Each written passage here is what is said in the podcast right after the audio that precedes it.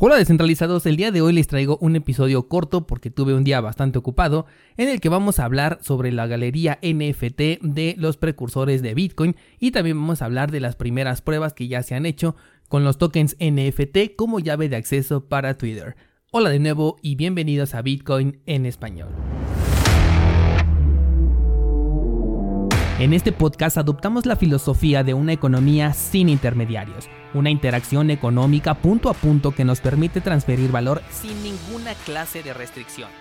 Hemos cambiado las cadenas centralizadas que limitaron nuestra economía durante años por cadenas de bloques que entregan transparencia a nuestra interacción económica. Y todo gracias a Bitcoin.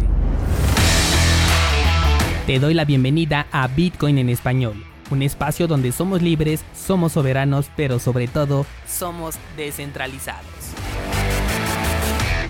El precio de Bitcoin tuvo un repunte interesante el día de ayer. Todavía no podemos considerar que ya estamos en un movimiento alcista. Sin embargo, algo que no mencioné a principio de semana es que la vela de la semana pasada cerró por encima de la media móvil de 20 periodos en este marco temporal de una semana e incluso la vela de esta semana continúa todavía por encima lo cual, de acuerdo a la estrategia que hemos utilizado, nos marca que todavía seguimos en un movimiento alcista. Si no conoces esta estrategia que personalmente me parece una de las más sencillas para poder operar, te sugiero que pases al canal de YouTube en donde puedes ver este video o también lo encuentras en cursosbitcoin.com diagonal libre. Pasando a las noticias, te comento que la galería NFT de las personas que han sido más relevantes en el sector de las criptomonedas va a abandonar la red de Ethereum debido a las altas comisiones que maneja esta red. El proyecto se llama Crypto Hall of Fame, o sea, el Salón de la Fama Cripto, el cual tiene 11 retratos de los pioneros del mundo de las criptomonedas. Todo esto se han creado en la red de Ethereum, pero a partir del siguiente retrato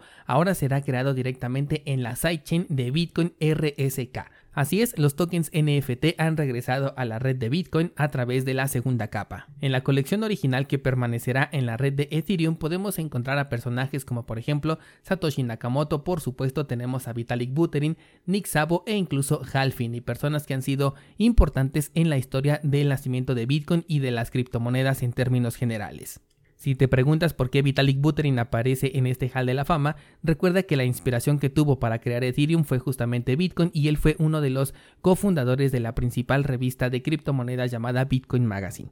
Ya en la nueva red de RSK, el primer token NFT será el del argentino Diego Gutiérrez Aldívar, quien es el cofundador justamente de RSK Labs y uno de los miembros más longevos de la comunidad cripto latinoamericana. Este tipo de decisiones de abandonar la red de Ethereum debido a las altas comisiones me parece un punto a darle seguimiento, sobre todo si algunos otros proyectos repiten esta estrategia. Esto también nos habla un poco de la poca confianza que se tiene en Ethereum 2.0, ya que se supone que con eso las comisiones van a bajar, pero si en este momento los proyectos prefieren mudarse a otras cadenas, como lo hemos visto en Solana, y en este caso incluso con RSK, que es una de las redes menos populares pero más interesantes que tenemos, es posible que poco a poco más proyectos decidan migrar o bien ya nazcan nativamente en una red diferente a la de Ethereum que por ahora es la líder en este sector. No podemos dejar de lado que también ya tenemos a Cardano, uno de los competidores más importantes para Ethereum, al menos en términos de efecto de red, porque tecnológicamente hablando, en este momento Cardano es superior a Ethereum.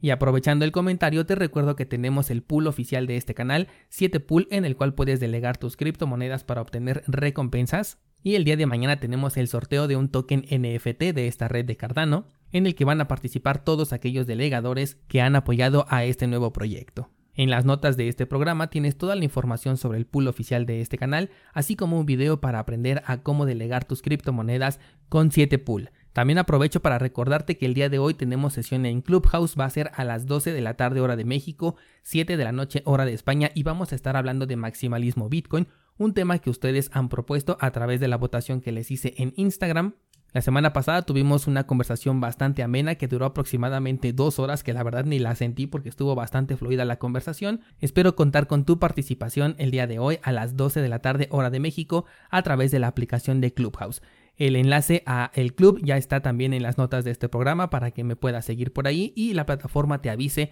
cuando ya estemos en línea. La otra noticia que te quiero contar es de Twitter, quien ha compartido una vista rápida de la verificación con un NFT en la red de Ethereum. La semana pasada te platiqué sobre Twitter y las intenciones que ya tenía de ofrecer este servicio de propinas pagadas a través de su propia red social y que también se encontraban trabajando en una identificación a través de un token NFT. ¿Qué significa esto? Que en lugar de meter usuario y contraseña simplemente elegirías un token NFT de tu cartera de Metamask, por ejemplo, y a través de ese token es como podrías tener acceso a tu cuenta de Twitter. Bueno, pues en un corto video pudimos ver a un ingeniero de software quien muestra una pequeña demostración de cómo una persona puede acceder a su cuenta a través de la selección de un token NFT. En el video se puede apreciar cómo utiliza una cartera de interacción, en este caso es la de Coinbase, y a través de esa cartera puede seleccionar un token NFT con el cual puede acceder directamente a su cuenta de Twitter. Por ahora, esto solamente es un pequeño adelanto de lo que podemos ver en el futuro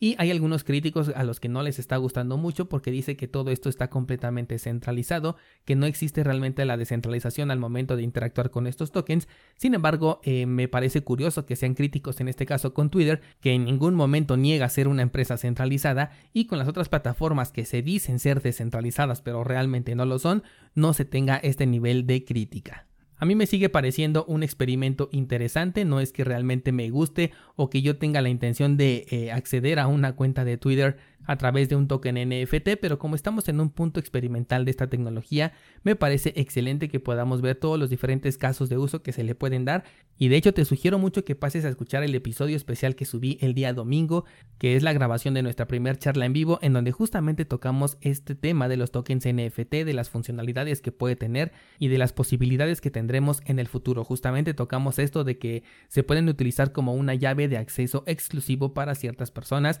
y sobre todo en el de aquellos que están comprando tokens NFT que valen millones de dólares, en teoría estos te pueden hacer acreedor a, una, a un grupo selecto de personas que tienen acceso, pues por ejemplo, a una reunión exclusiva en donde solamente los poseedores de esos tokens carísimos van a poder acceder. Esto todavía es una suposición, hasta el momento no se ha visto algo ya implementado, por lo que toda inversión que se ha hecho en este momento es meramente especulativa. Y bueno, como te comenté, hoy será un episodio corto, pero te espero al ratito a las 12 de la tarde en Clubhouse para nuestra segunda charla donde vamos a hablar del maximalismo Bitcoin. Si quieres profundizar alguno de los temas que hablamos el día de hoy, recuerda que tienes nuestro grupo de Discord para poder debatir sobre este y cualquier otro tema relacionado al sector de las criptomonedas.